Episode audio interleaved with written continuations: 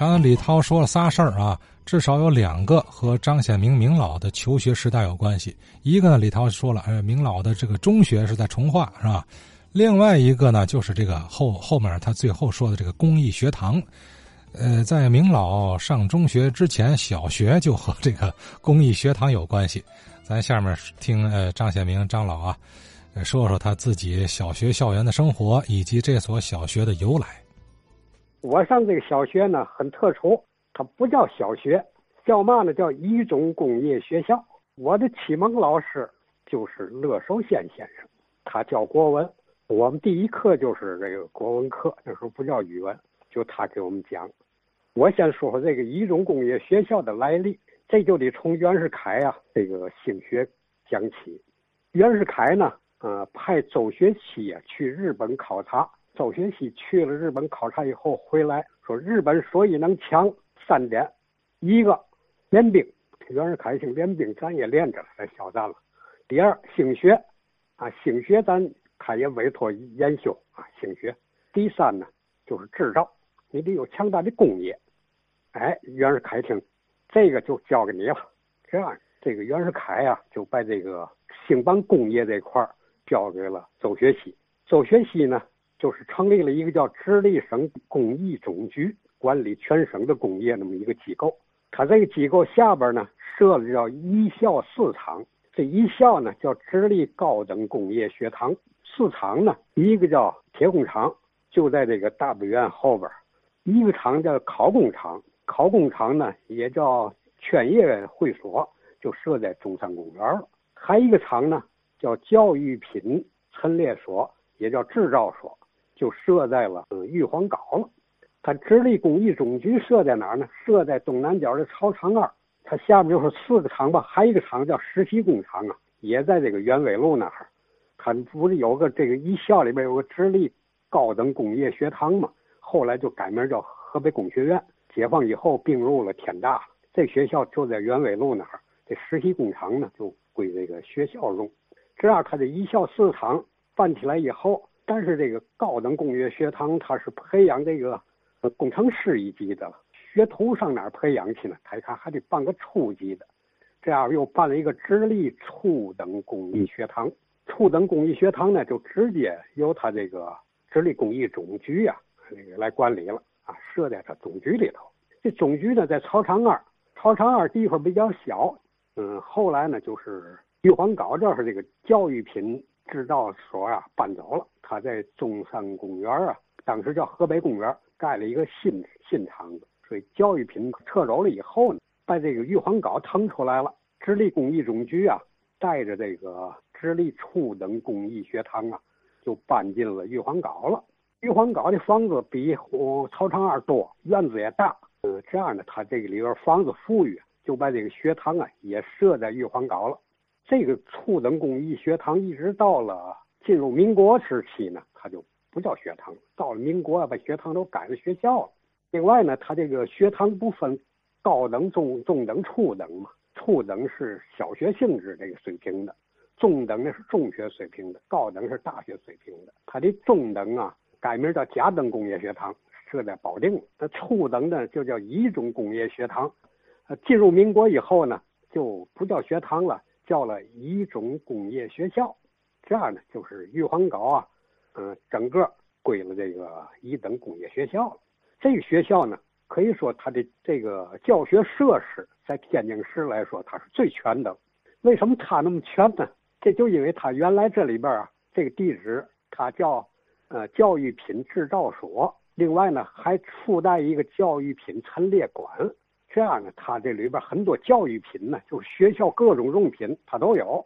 当时兴学有些个私塾啊不行了，改学校了。学校需要什么设备？需要有哪些课程？怎么办呢？有些人没见过呀，就到这儿来看了。他这里边陈列馆里边陈列着各种教育用品，嗯，然后他里边制造厂呢还能给你做，你需要嘛啊？提出订单来，他给你做一套，你的学校就能办起来了。这样呢，他这个陈列馆屋里边啊有各种的设备，教学设备。嗯，院里头呢，它前院有篮球、排球的场地，啊，有篮球框，活动的也能搬走。后院呢是一些个其他的体育用品。现在这玉皇镐呢，它的北边是一排呀啊杠子，拿单杠来说，它是连着的，从最矮的也就一米来高啊，小孩能攀的，一直到高的，大人还得伸手够的，一个比一个高，一排单杠，还有双杠。玉皇高的南边这个就是大殿现在南边这块呢。是一个大大铁架子，这大铁架子有两层楼那么高。从这铁架子下边挂下来很多的东西，有秋千，嗯，有爬梯，还有爬绳、爬杆这爬杆呢还有两个，一个是底下不连着地的，可以晃动起来的；另一根呢是固定的，可以在杆上做很多的花样动作。搬走了以后，这些设备都没拆走，全留给这学校了。嗯，屋里边很多展品呐。体育的、音乐的各种设备也都留下了，所以这小学搬进来以后就嘛都有了。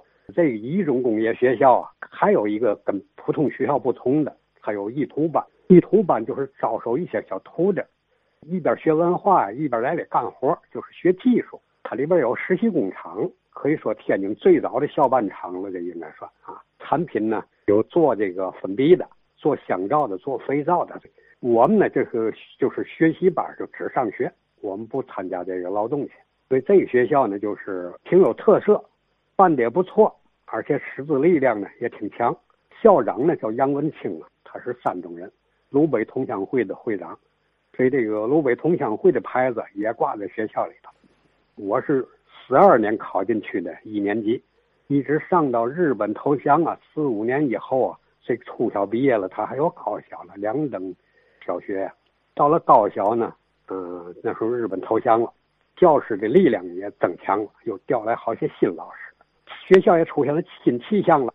一个是每天要早晨到学校以后，在前院操场啊，啊举行升旗仪式，演奏国歌。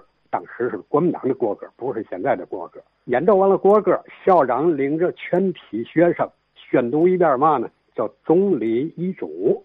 什么于致力于革命四十年呐，等等的一大套，每天早晨背诵一遍。革命尚未成功啊，同志仍需努力。最后是那么两句话。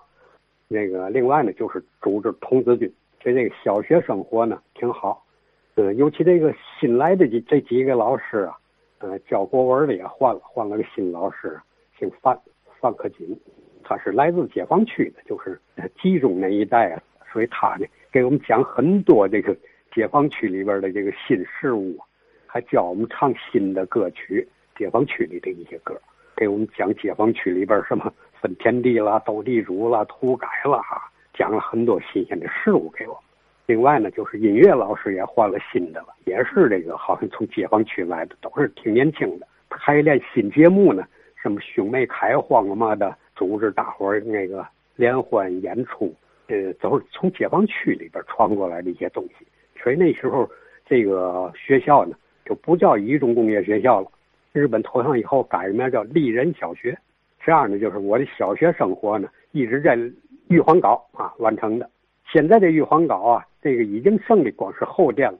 最早我上小学时候，那个刚到玉皇镐时候，玉皇镐前边从河边，那是摆渡口，叫大口，还没有狮子林桥了。过河就得在那儿坐船，从这个下船上来。就是一个大牌坊，玉皇镐的牌坊。进了牌坊，一对大旗杆，这对旗杆呢，跟现在天后宫那对一儿高。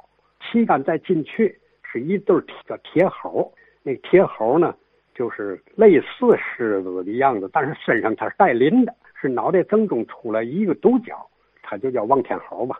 这对铁猴呢，是成天学生们趴着玩，趴的光溜溜的，都黑的冒油啊。那个拿现在来说，那叫。黑屁股了，都是有了宝浆啊，不长锈，在文化大革命时候给砸碎了啊，已经毁了。过了这都是铁猴，就是三门，改成了两个小屋呢，就是传达室。唐一在那里边待着。进了山门里后是大院子，这个大操场。过去是个正殿呢，把这正殿就拆了，拆了盖了一个两层楼，这是教育品陈列馆时候改的。楼下叫展览大厅，楼上呢叫大讲堂。拿现在来说，这个现在的玉皇镐啊是后院了。它的北边呢，一个楼叫北斗楼，南边还有一个楼叫南斗楼。这个北斗楼呢是叫藏书楼，后改成一个图书馆了。天津第一个图书馆就成立在那儿。那个图书馆一成立时候是严凡孙呢捐的书，他捐了一千三百四十多部书，另外又进了一些有关教育方面的书在里边藏着，可以随便的啊在里边阅览，但是不外借。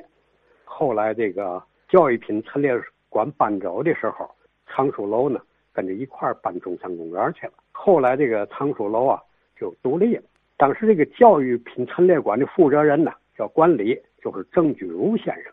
那时候我们管他叫郑居老。郑居老跟着到了这个中山公园以后，这个图书馆呢就是独立出来，成为天津最早的一个图书馆。啊，第一任馆长呢还是这个郑居老。好，呃，说了说公益学堂啊，分高中初，初等呢就是小学了，也就是明老的母校，大部分时间是在玉皇岗啊。今天这个玉皇岗啊，它就剩一个大殿了，是吧？叫清虚殿，这个有问题了。也是前几天啊，我一个朋友问我的，我一下还给蒙住了，没答上来。什么事儿呢？就说现在都叫玉皇岗，对吧？那以前建筑完好的时候，老百姓是称呼玉皇岗啊，还是玉皇庙啊？哎，这个最后那个大殿呢，我记得是叫清虚殿啊。称呼过没有？叫清虚稿、清虚阁啊？玉皇庙、玉皇岗，他要叫玉皇岗，怎么也得二层是吧？还是叫清虚殿，还是清虚稿？你看这个称谓分不清了，咱请教老先生们吧。尤其是住那附近的，是吧？您小时候怎么称呼这个地点？呃，咱这点好啊，不懂就问，呃，请教。